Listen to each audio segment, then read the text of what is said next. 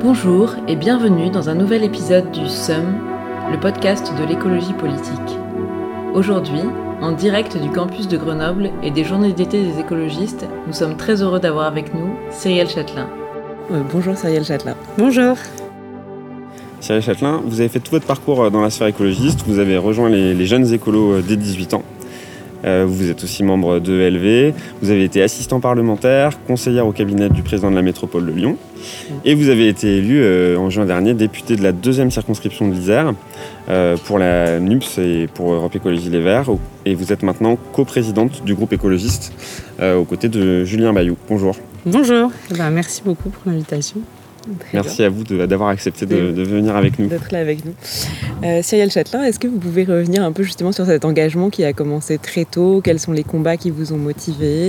Et, euh, et comment vous en êtes arrivé à vous présenter à l'élection législative euh, cette année en 2022 Euh, alors moi, je suis, euh, je suis fille d'écolo, de, parents engagés. hein. J'ai des, des parents. euh, mon père est engagé en politique, ma mère est engagée dans, dans l'associatif. Euh, donc j'ai vraiment grandi euh, avec cette culture de, de l'engagement euh, dans les manifs. J'ai grandi avec des, des autocollants Greenpeace et SOS Racisme chez moi. Euh, donc c'était vraiment naturel en fait. C'était Mm. quelque chose qui est venu naturellement. Même les premiers engagements, c'est vraiment le, le lycée. On avait déjà les réformes filles au lycée dans lesquelles on avait lesquelles on avait organisé des manifs, c'est ça. Et puis après, bah voilà, euh, 18 ans, moi j'adhère aux Verts et aux Jeunes Verts en même temps, parce qu'à l'époque c'était encore les Verts. Euh, on a euh, le CPE, enfin voilà, on a, tout ça. Qu'est-ce qui fait qu'il y a les écolos? Il y a trois choses. Moi je viens de, Franche-Comté, Fessenheim c'est pas loin, donc forcément la cause nucléaire est quelque chose de très fort. De- d'aller sur un autre modèle euh, énergétique euh, qui n'est pas un modèle euh, non seulement extractiviste, mais en plus qui met en danger euh, des vies. Euh, la deuxième chose, moi, ce qui m'a marqué, c'était euh, les combats de Noël ma mère euh, pour le mariage gay.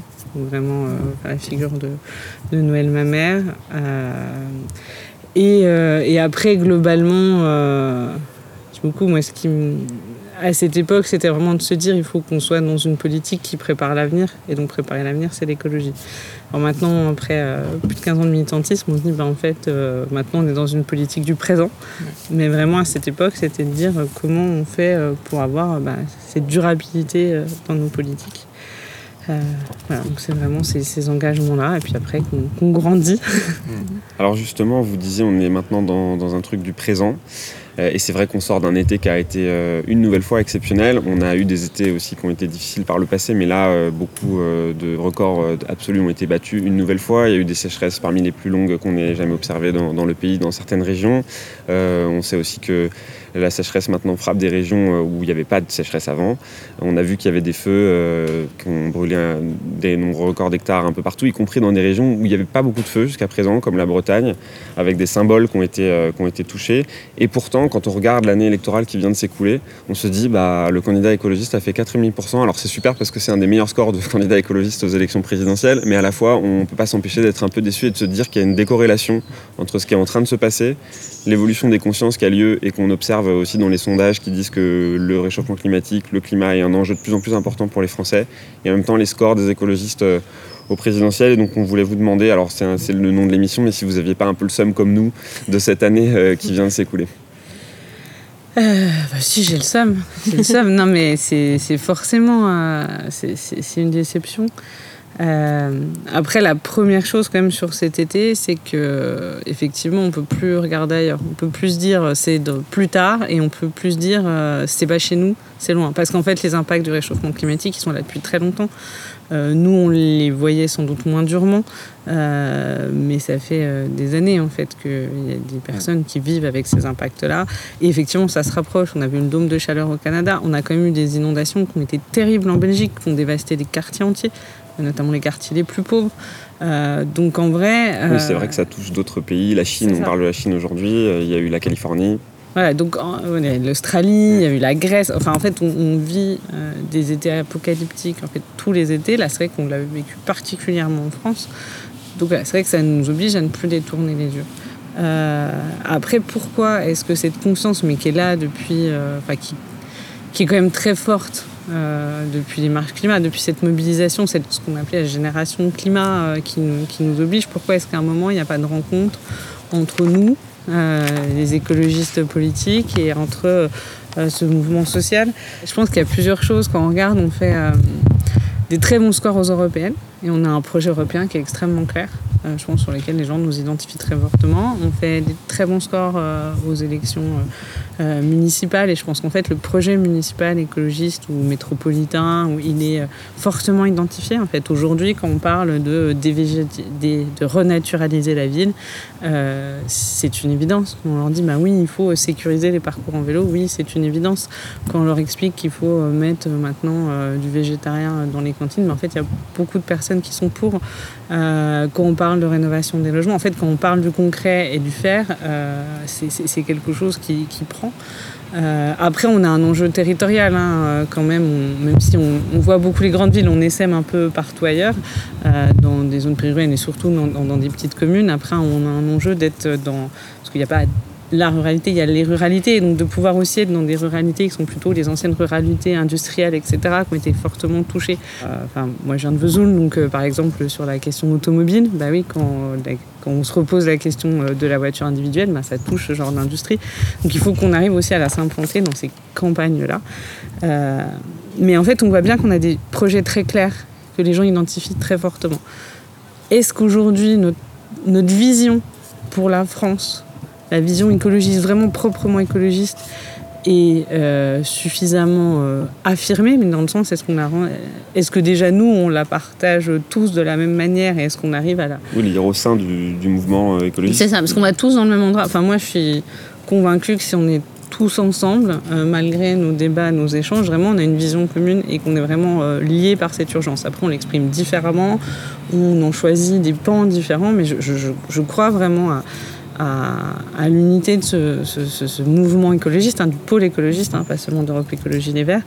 Mais on a une question de rendre, euh, d'affirmer, de rendre clair ce, projet. Je ne suis pas sûre que les gens aujourd'hui arrivent à le saisir. Après, ça, c'est une, je pense, toute petite partie de la réponse. On a un autre sujet qui est euh, sans doute notre capacité à faire du, terrain.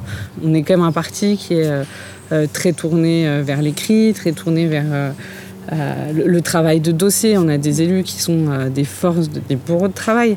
Euh, mais c'est vrai qu'on n'arrive pour le moment pas, on n'a pas réussi à faire un grand parti de l'écologie, de l'éducation populaire de l'écologie, de faire ce quand même la France Insoumise a très bien su faire, c'est un parti qui s'est organisé du porte-à-porte, qui s'est présent dans des endroits où on n'est pas présent, etc. Alors il y a des gens qui le font, tous ceux qui sont dans ce qu'on dit des écologies, dans des territoires euh, plus compliqués. Mais euh, pour le moment, on n'arrive pas à le généraliser. On a, des, on a des individus, on a des militants fantastiques qui le font. Mais en tant que parti, ça, on n'arrive pas à, l'organiser fortement. Donc il y a sans doute ces, éléments-là et, sans doute plein d'autres. Je pense qu'une et puis quand même le fait que je pense qu'on avait sous-estimé le fait que les gens voulaient gagner et en fait à la fin c'est le vote utile qui l'emporte. Euh, et je pense qu'on a sous-estimé le fait qu'à un moment, les gens, quand ils ont dû mettre le bulletin dans l'urne, ils ne voulaient pas seulement s'opposer, ils ne voulaient pas seulement dire ça, c'est la cause la plus importante pour moi. Ils voulaient avoir le candidat qui avait le plus de chances de l'emporter parce qu'ils ne voulaient plus de la politique d'Emmanuel Macron. Euh, pour rebondir en fait sur ça, donc on a vu que bah, après les élections présidentielles, il y a eu une forte demande euh, de la société euh, civile pour une alliance de la gauche. En fait, c'était impossible de présenter des candidatures séparées, et donc il y a eu cet accord historique qui, est la Nupes. en Isère, la Nupes a quand même réalisé des scores qui sont très positifs avec quatre députés élus. Est-ce que, enfin, comment vous expliquez ce succès? Euh, en Isère, il semble qu'il y ait une culture en fait de, rassembler les forces de gauche euh, ensemble et d'avoir des victoires en fait communes.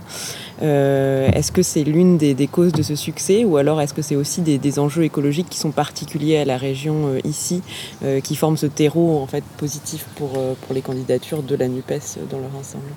Bah, Déjà, on a une culture de gauche. Enfin, on a aussi un territoire qui est un, territoire profondément de gauche. On est aussi effectivement un territoire de montagne. Et en fait, le dérèglement climatique se voit d'autant plus vite dans ces territoires-là. Et donc, que ça crée effectivement une conscience écologique euh, quand même beaucoup plus forte. Donc, on a, je pense, ces deux, ces, deux choses, enfin, ces deux éléments qui sont imbriqués. On a une culture du rassemblement. Un Grenoble s'est gagné sur un rassemblement euh, euh, de gauche et écologiste et citoyen. je pense que la composante citoyenne est extrêmement importante.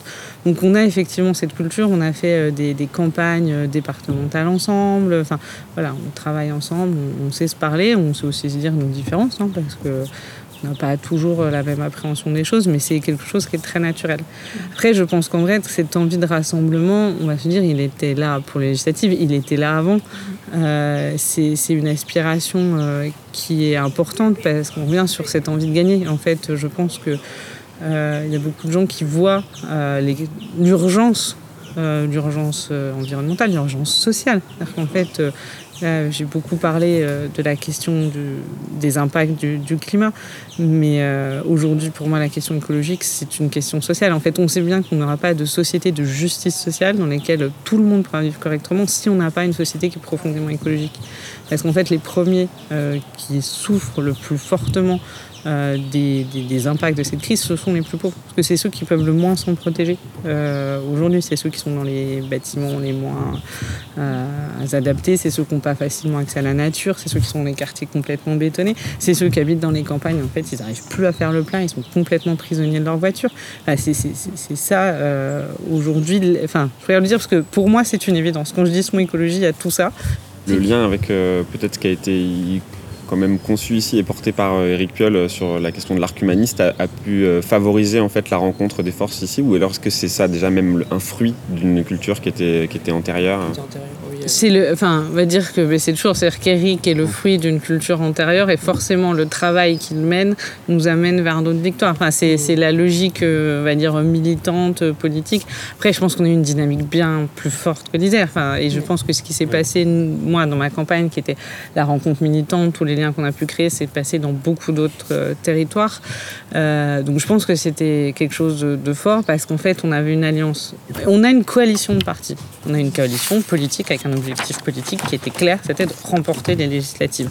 On a une coalition programmatique et je pense que c'était extrêmement important, et Christine Arrigui l'a dit, à la fois sur nos socles communs, dont on voit qu'il va falloir quand même qu'on explique vraiment ce qu'il est, parce qu'en fait, euh, il n'est pas vu par tous. Mais oui, on a un vrai socle commun dans ces quatre parties, mais aussi ce sur quoi on n'est pas d'accord. Et je trouve ça très sain qu'enfin, un peu en France, on prenne cette euh, habitude de la coalition. on parle beaucoup de parlementarisme, mais ça va avec des coalitions, de savoir faire de la politique, on est d'accord, et sur des sujets sur lesquels on n'est pas d'accord.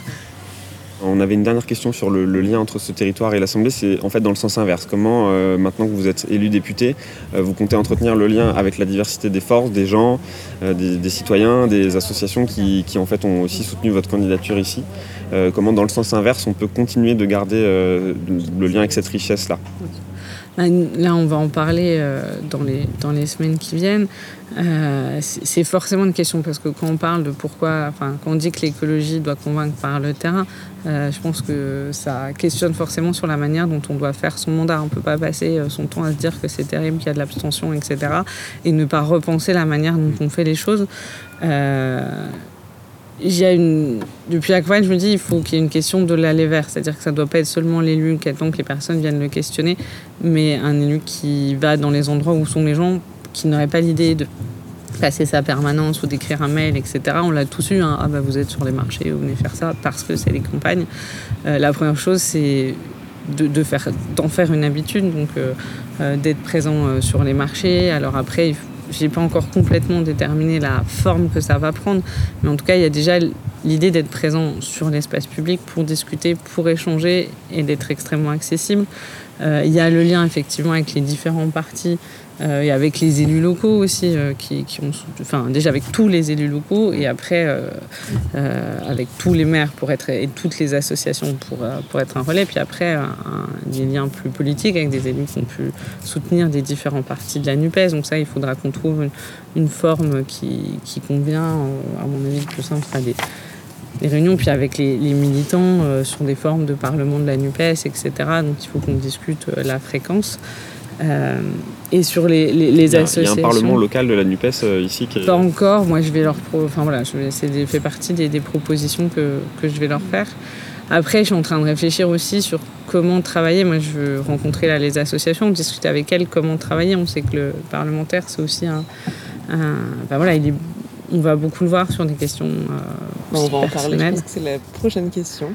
C'est du coup, est-ce que vous pouvez nous parler un peu de ces premières semaines justement à l'Assemblée nationale et des enjeux sur lesquels vous avez vraiment envie de vous engager durant ce mandat? Voilà les premières semaines, c'est forcément euh, impressionnant, c'est même une, lessiveuse. C'est-à-dire, en fait, on finit la campagne le dimanche, le lundi, on est dans le train pour Paris, et on découvre euh, comme un monde avec euh, ses codes, ses règles, ses.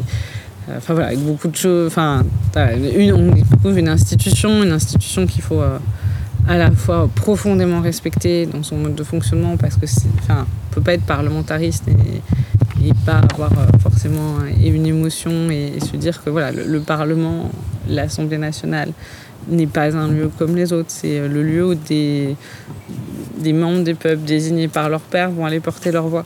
C'est pas rien et c'est un bâtiment qui nous le rappelle. On a quand même toute cette histoire, euh, ces figures, ces tableaux sur la Révolution. Enfin voilà, ça nous rappelle vraiment un peu à cet acte fondateur de notre, de notre République. Donc forcément, ça c'est très fort et à la fois, on se dit, il faut à la fois qu'on entre avec tout ce respect-là, tout en sachant d'où on vient, pourquoi on est là, euh, et que respecter cet espace, c'est pas euh, arrêter d'être militant, c'est pas arrêter d'être euh, citoyen. Enfin voilà, donc il faut trouver la bonne manière de pouvoir continuer à, porter notre combat de la manière dont on, le sent à l'intérieur de, cette assemblée bah, Justement, en fait, euh, l'une de nos questions c'était finalement à quoi ça sert un, groupe écologiste à l'assemblée et comment on fait en étant euh, bah, dans l'opposition pour faire avancer la cause écologiste euh, à l'assemblée, en quoi l'assemblée ça peut être un outil pour la cause écologiste et pour les autres causes que vous souhaitez porter? Alors, la première chose, à quoi ça sert un, parti écologiste? La question écologique, par la violence des impacts dont on a parlé, s'est imposée, imposée dans toutes les têtes. Et certains partis, notamment nos partenaires, fort heureusement, ont intégré cette question environnementale à leur euh, logiciel. Je pense qu'aujourd'hui, il faut le dire, on a beaucoup de, combats euh, communs. Euh, il n'empêche que le seul parti dont le, va dire la substantifique moelle, dont l'ADN et d'avoir dit, maintenant on a un président qui parle d'abondance, mais d'avoir dit aujourd'hui il n'y a pas de croissance infinie, en fait tout ce sur quoi repose notre société, ce mythe qu'on va pouvoir toujours aller chercher plus loin, euh, prendre plus de richesses. Et la deuxième partie du mythe qui est, euh, là on a, dire historiquement une bataille commune qui est l'idée d'un fait d'une accaparation du travail de l'autre, euh, c'est-à-dire aller puiser dans les ressources de la planète, mais aussi d'aller exploiter les hommes pour toujours plus accumuler des richesses, euh, depuis le début, on dit cela n'existe pas. cette idée euh, de, fausse abondance, cette idée de croissance infinie, c'est une fausse, euh, c'est une illusion. Et donc quand on dit ça, on dit euh, la théorie du ruissellement n'existe pas. La théorie du ruissellement, c'est ça, c'est on va créer de toujours plus, toujours plus de richesses et on va et ça va ruisseler. ou on peut dire, et ça, ça, a été longtemps le cas de nos partenaires de gauche, on crée plus en plus de richesses et il faut juste qu'on les répartisse autrement. Mais du coup, ce, discours très fort à l'Assemblée, il se traduit. Est-ce que c'est une tribune pour le porter ou est-ce qu'il y a quand même une vraie possibilité de travailler la loi et de euh, faire avancer euh, concrètement la cause écologiste par exemple? Là-dessus, on a les deux. Oui, c'est une tribune et je pense qu'il faut qu'on l'assume. On a une bataille culturelle et politique à mener. L'Assemblée, elle est le lieu de cette bataille. Et je pense que d'aller dire euh, à l'Assemblée nationale, nous sommes dans le temps de notre possède, personne d'autre le dira il n'y a que nous qui pourrons dire, en fait, non seulement on a un contexte politique, mais en fait, c'est plus grave que ça. Nous ne sommes plus dans le même monde qu'il y a 50 ans. Et ça, personne d'autre le dira. On a une bataille culturelle et politique contre le Rassemblement national. Euh, aujourd'hui, les digues sont en train de s'effondrer. Mais, mais vraiment, c'est terrifiant. On a euh, toute une partie des soutiens du gouvernement de LR qui en fait en voient en eux finalement un partenaire ou un parti d'opposition. Mais comme les autres, les digues sont en train de s'effondrer sur un parti qui est quand même héritier de l'OS, des, des collabos sur un parti qui est en lien avec le GUN. Enfin, il ne faut pas oublier ce qu'est le RN mm. derrière tout son, son espace marketing. Euh, et ça, c'est une bataille aussi culturelle extrêmement forte qu'on doit mener. Euh, ne jamais rien lâcher sur ce qui est en train de, se passer, le rappeler. C'est aussi ça l'opposition. Euh, mais on est dans un parlement particulier où il n'y a pas de majorité, donc il faut effectivement qu'on arrive à aller insuffler un peu de culture parlementaire. Et cette culture parlementaire, c'est la culture du compromis. Ce qui est un peu c'est un peu pas c'est un peu pas un beau mot hein, on va le dire euh, en France. Alors qu'en fait dans tous les autres pays européens le compromis c'est juste être on va dire droit dans ses bottes avoir son projet mais savoir discuter avec d'autres pour le faire avancer. Euh, après euh, le problème c'est qu'en France le compromis ça a quand même souvent été un compromis au rabais faut le dire aussi. c'est pour ça que ça a une mauvaise image. C'est-à-dire que le compromis, ça a souvent été quand même. Euh, euh, donc aujourd'hui, il faut qu'on apprenne le compromis exigeant. Euh, c'est-à-dire que surtout dans, une, un Parlement où on est, on est dans l'opposition, mais parce qu'on a un projet de société radicalement différent de celui d'Emmanuel Macron. C'est une évidence. Donc on ne changera pas ces équilibres-là. On en vient à la prochaine question, qui est en fait donc on a vu donc cette nouvelle assemblée avec cette, tous ces députés Nupes et alors comment ça fonctionne? Enfin, Parce qu'on a beaucoup entendu parler de l'intergroupe, de, travail collectif, et en fait de l'extérieur, on ne sait pas toujours exactement comment c'est articulé au sein de l'Assemblée. Est-ce que vous pouvez nous, en dire un peu plus? Bah, Ça fonctionne en vrai de manière euh, très simple. Enfin, en fait, c'est simple et ça, et ça fonctionne. Mais en fait, euh, on a quatre groupes avec euh, quatre euh, identités et projets. On se voit toutes les semaines hein, dans un format, enfin forcément pas avec l'ensemble des députés, mais dans un format réduit des représentants de chacun des groupes. On discute principalement du travail parlementaire, de l'activité parlementaire, de comment on va faire les choses. On a également, il faut savoir qu'à l'Assemblée nationale, il y a des commissions. La commission INCO, la commission développement. Vous êtes dans quelle commission sociale Moi, je suis dans la commission défense. Et dans chaque commission, avec Julien Bayou. Euh, dans chaque commission, bah, les députés NUPES, ils travaillent entre eux. Donc, et, c'est de la Alors après, chacune s'est organisée différemment. Mais ce qu'on voit, c'est que très naturellement, les gens se sont rapprochés pour travailler ensemble sur des choses communes, pour voir euh, quelles stratégies peuvent adopter, comment ils vont euh, répartir les chefs de fila sur les, dossiers, parce qu'aussi on a énormément de sujets. Donc c'est normal qu'on ait des gens qui sont plus en pointe sur certains sujets. Donc en fait, ça se fait assez naturellement. Après, les prochaines étapes, c'est comment on arrive à avoir justement plus de temps vraiment collectif avec l'ensemble des députés. Euh, c'est vraiment très intéressant ce que vous dites en fait sur le fait que cette du compromis, enfin qu'en fait le compromis peut être être finalement d'accord sur un point. C'est pas forcément en effet quelque chose au rabais. Ça veut dire que sur un point, sur euh, une mesure donnée, on peut tous être d'accord et c'est pas nécessairement qu'on est amis sur tous les autres points. Mais à un moment donné, faire gagner des luttes, c'est aussi se rassembler sur un point précis et accepter ses divergences sur le reste. Non, mais c'est exactement ça. C'est comme quand un patron et un syndicat se mettent d'accord. Euh, en fait, ils font un accord, c'est-à-dire qu'ils arrivent à un moment à trouver un compromis. Et le syndicat, ils arrivent, euh, quand la lutte est gagnée, à obtenir des gains pour les salariés, des gains en termes de pouvoir d'achat, etc. Et, euh, et ça ne veut pas dire qu'ils se mettent d'accord avec, avec C'est juste qu'en fait, à un moment, on se met d'accord sur un point d'équilibre. nous, on n'aura pas d'accord. alors déjà, on a dit, on n'y aura jamais de compromis sur le projet de société qu'on porte. La deuxième chose, on sait qu'il y a des sujets sur lesquels ce n'est pas la peine d'aller chercher du compromis. C'est, enfin, des sujets euh, euh, sur, bah, on l'a fait sur la loi pouvoir d'achat, euh, une loi qui fait du gaz de schiste liquéfié, qui rouvre le, le à charbon, qui fait des primes plutôt que des hausses de salaire, qui, augmente quand même les loyers alors qu'on aurait dû avoir un gel qui augmente pas les prestations sociales à la niveau de l'inflation, ce n'est pas possible pour nous parce que c'est un, une loi rabais qui répond pas aux enjeux. Pas d'accord. Sur l'immigration, on a tellement une vision euh, différentes et, en plus on est sur une loi qui va encore faire des appels du RN, hmm. il n'y aura pas de compromis. En tout cas, sauf si hmm. ils décident de changer de braquet, on en sera très heureux et qu'ils acceptent enfin une vraie politique d'hospitalité, d'accueil. Euh, oui. Hmm. Mais là, on n'aura pas de compromis. Il y a des sujets sur lesquels on peut travailler avec les différentes composants, même avec les républicains, financement des collectivités locales. On a un enjeu dingue sur le financement des collectivités locales. Et on voit bien que, par exemple, qu'Emmanuel Macron, n'ayant jamais été élu dans des collectivités, en ayant très peu, il a négligé, méprisé les élus locaux comme tout le reste de la population.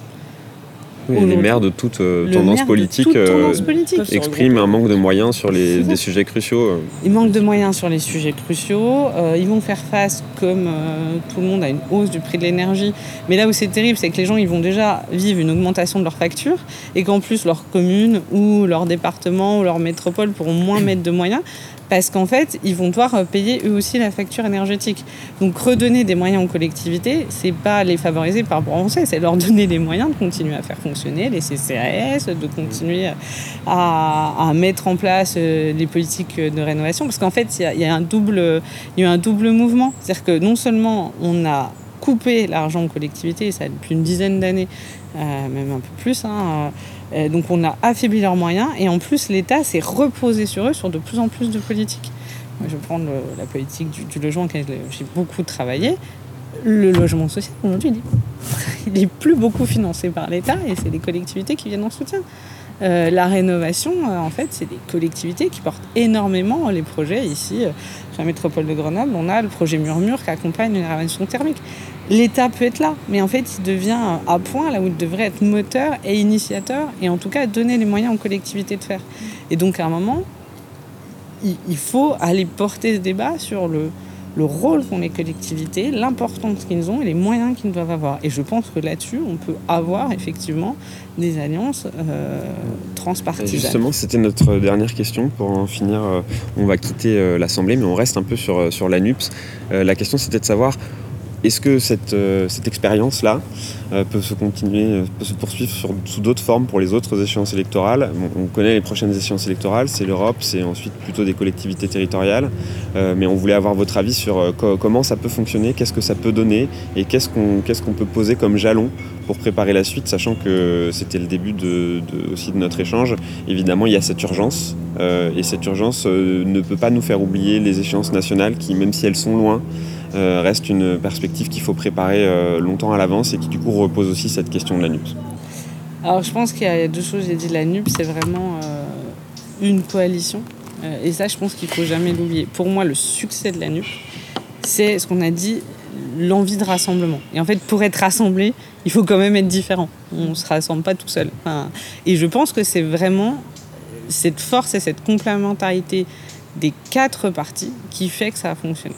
Euh, mais, mais à entendre leur dire parce qu'après, euh, du moment où on est quatre parties, on a, enfin, se dire qu'il faut qu'on s'absède dans nos spécificités, aussi dans nos divergences, et que même des fois quand on n'est pas d'accord, ça ne veut pas dire que la NUP n'existe pas. En fait, euh, la NUP, qu'est-ce que c'était? La NUP, c'était se rassembler sur un programme et dans un projet pour la France.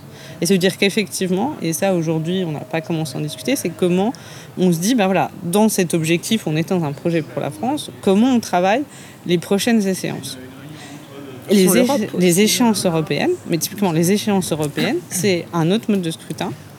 Et c'est quelque chose sur lequel on sait qu'on n'a pas totalement la même histoire, qu'on ne dit pas totalement la même chose. Bien sûr qu'on travaille ensemble au niveau européen, mais il n'empêche que depuis toujours, c'est pas quelque chose sur lequel on a exactement les mêmes positions. Alors comment on fait du coup? Bah, moi, je pense que, un, il faut, même si c'est important de préparer les choses, je, pense qu'avoir un débat dès aujourd'hui, en plus public, qui se résume à oui, non, on va faire une liste commune, on va pas faire de liste commune. En fait, on met en scène une division complètement inutile. Donc, je pense déjà qu'il faut. Enfin. Qu'on en discute, pourquoi pas, mais enfin, est-ce que c'est vraiment l'urgence du moment dans l'entrée? Moi, je pense qu'on est à contre-temps, complètement, euh, là, maintenant, à avoir des débats euh, via médias interposés sur est-ce qu'on fait une liste commune ou pas. La première chose. La deuxième chose, je pense que il faut. euh, Enfin. il y a quand même de grandes chances qu'on ait des listes séparées. Parce qu'en fait, on a des projets séparés, qu'on a des choses à dire différentes sur l'Europe. Ce qui ne veut pas dire qu'on n'arrête pas de travailler ensemble, parce qu'en fait, on va apporter euh, ces combats à l'Assemblée, etc. Ce qui ne veut pas dire qu'on ne doit pas préparer les autres échéances, et peut-être même qu'on ne sera pas en train de les préparer en même temps. Euh, mais comme en fait, on le fait dans toutes les collectivités locales. Dans les collègues à Grenoble, on avait des candidats différents à la présidentielle. Il n'empêche qu'à Grenoble, ils continuent à avancer. À Lyon, c'est pareil. Enfin, en fait, c'est, pour moi, c'est, enfin, on aurait tort de vouloir évaluer la solidité de la NUP aux stratégies sur les différentes élections. Je pense que c'est une erreur. Une stratégie vraiment électorale, je, je- je pense que c'est une erreur. Après, on- enfin, deux ans, c'est, c'est aussi long. Mais, mais, vraiment, et, nous-mêmes, en fait, on est en train d'en faire un enjeu, alors que je pense que ce n'est pas un enjeu. L'enjeu, c'est de continuer, à se respecter, quels que soient les choix qu'on fasse. Et en fait, et à respecter l'autre, et à dire que oui, on peut parfois avoir des divergences, mais qu'on est complémentaires et qu'en fait, quand on sera élu à l'Europe, on continuera à travailler ensemble parce que c'est la vérité, c'est ce qui se fait déjà. Est-ce que vous pouvez rappeler juste brièvement les points justement qui, qui de désaccord ou les points qui, sur lesquels la ligne n'est pas tout à fait la même entre vous les autres parties de la NUPS alors on en a euh, plusieurs. Par exemple, on a des débats euh, sur, euh, sur les questions énergétiques, notamment avec le PC sur l'épargne du nucléaire. Et c'est un débat qu'on mène de manière très ouverte et sur lequel nous on est très droit sur nos fondamentaux, hein, de manière mais ce qui ne nous empêche pas d'avoir combattu ensemble le gaz de schiste liquéfié. donc, et en plus, je trouve que c'est intéressant de, cheminer ensemble et je pense que l'arrêt des centrales nucléaires qui vont ne plus nous permettre de, garantir notre souveraineté énergétique va nous aider à porter le message que ce qu'on nous a présenté comme des années comme une solution ne l'est pas, parce qu'en fait ça ne fonctionne pas euh, et que ce n'est pas l'énergie pour faire face au dérèglement climatique. Et bien sûr, on a toutes les questions internationales. Euh, on l'a dit euh, sur l'Europe, mais par exemple sur l'OTAN. Euh, on a voté il n'y a pas longtemps l'accord, euh, enfin ratifié l'accord qui permet à la Suède et la Finlande de pouvoir euh, intégrer l'OTAN. Euh, et c'est Christine Arrigui qui en parlait. Ce qui est très intéressant, c'est de voir que nous, on a voté pour, parce qu'effectivement, on estime, un, que c'est un choix souverain, et que deux, dans la période actuelle, on ne peut pas euh, refuser à des États la capacité de se protéger face à l'OTAN, et que par contre, ça dit qu'on a échoué à mettre en place une Europe de la défense. Ce qui est nous, ce qu'on propose, et donc, en fait, ça doit être une alerte sur le fait que là, on a été défaillant et qu'il faut qu'on construise cette Europe de la défense. Ce n'est pas du tout euh, la position de de l'AFI. Euh, sur l'OTAN, les communistes ont également une autre, euh, une autre vision des choses. On l'a chacun posé dans le débat parlementaire, mais ça n'a pas créé de, tension. Ça enfin, parce qu'en fait, c'était posé dès le début que sur ce sujet-là, dans l'accord. Dans l'accord, nous avions des sujets, des, des, des visions différentes, ce qui ne nous empêche pas du tout de travailler ensemble sur les questions de défense. Très bien. Bah, On va arrêter là. Merci beaucoup d'avoir bah, passé ce temps avec nous ici au JDE, Cyrielle Châtelain. Et on vous a demandé d'apporter un morceau que vous vouliez partager avec euh, ceux qui nous écoutent. Oui, alors, bah, je vais peut-être partager mon, mon, morceau du moment. Euh, donc c'est Gaël Faye, ça s'appelle Des graines. Euh, c'est à la fois un, immense euh, message d'espoir, un message. Enfin, je trouve que c'est un message qui nous correspond bien. C'est un message de combat euh, face à la période qu'on connaît. C'est un message d'espoir extrêmement fort, et c'est un message de collectif puisque c'est une chanson dans laquelle Gaël a demandé aux, auditeurs, enfin à, à, des personnes qui l'écoutent, personnes qui suivent sur les réseaux sociaux, d'envoyer en fait un d'enregistrer un son qui forme le cœur. Et c'est vraiment le message de ce collectif qu'on doit aujourd'hui construire euh, pour aller euh, vers une société qui répond aux enjeux euh, environnementaux et sociaux qu'on connaît. Ben, on finit sur cette belle perspective et on écoute des graines. Merci beaucoup Cyril Chetlin. Merci. Les âmes s'assoupissent sous la chaleur intense et les palmiers s'en balancent des rigoles d'immondices. Notre pays embourbé où le peuple est un gueux et le ciel est suspect d'être si beau et si bleu. Chaque jour est une peine vaine sous l'astre brillant. On muselle les rêveries depuis bien longtemps. Le futur paraît vain, le tyran si puissant, mais même d'où proviennent ces chants, ces voix que l'on entend?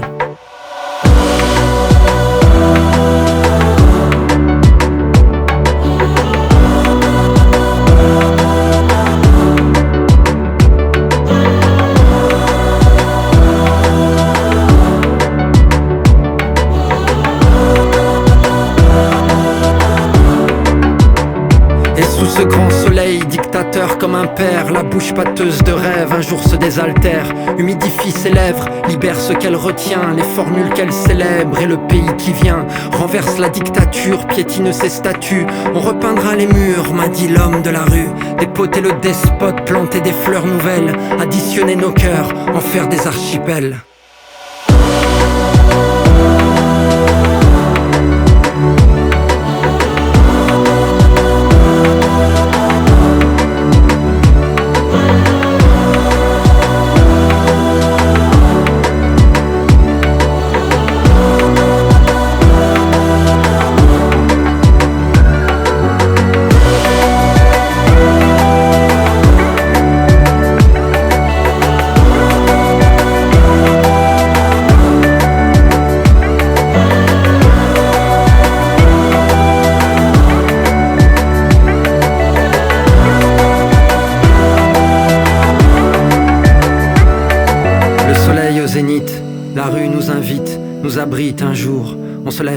Libre, on débat, on s'agite, au départ on évite la violence qu'ils impliquent, qu'ils renvoient, qu'ils appliquent. On répond par des rimes, on s'invente des rites, on déconstruit leurs mythes, on refuse la fuite. Ils nous traquent aux satellites, nous envoient l'armée, les flics. L'humeur est sismique, donc un jour on réplique, c'est le fracas dans la ville, la bravoure du civil, et la force vient de loin, de l'amour, de la vie. On affronte le destin, chauffé à blanc sont les poings, et l'on frappe, on riposte le regard vers demain, et l'espoir qui nous porte nous aide à tenir.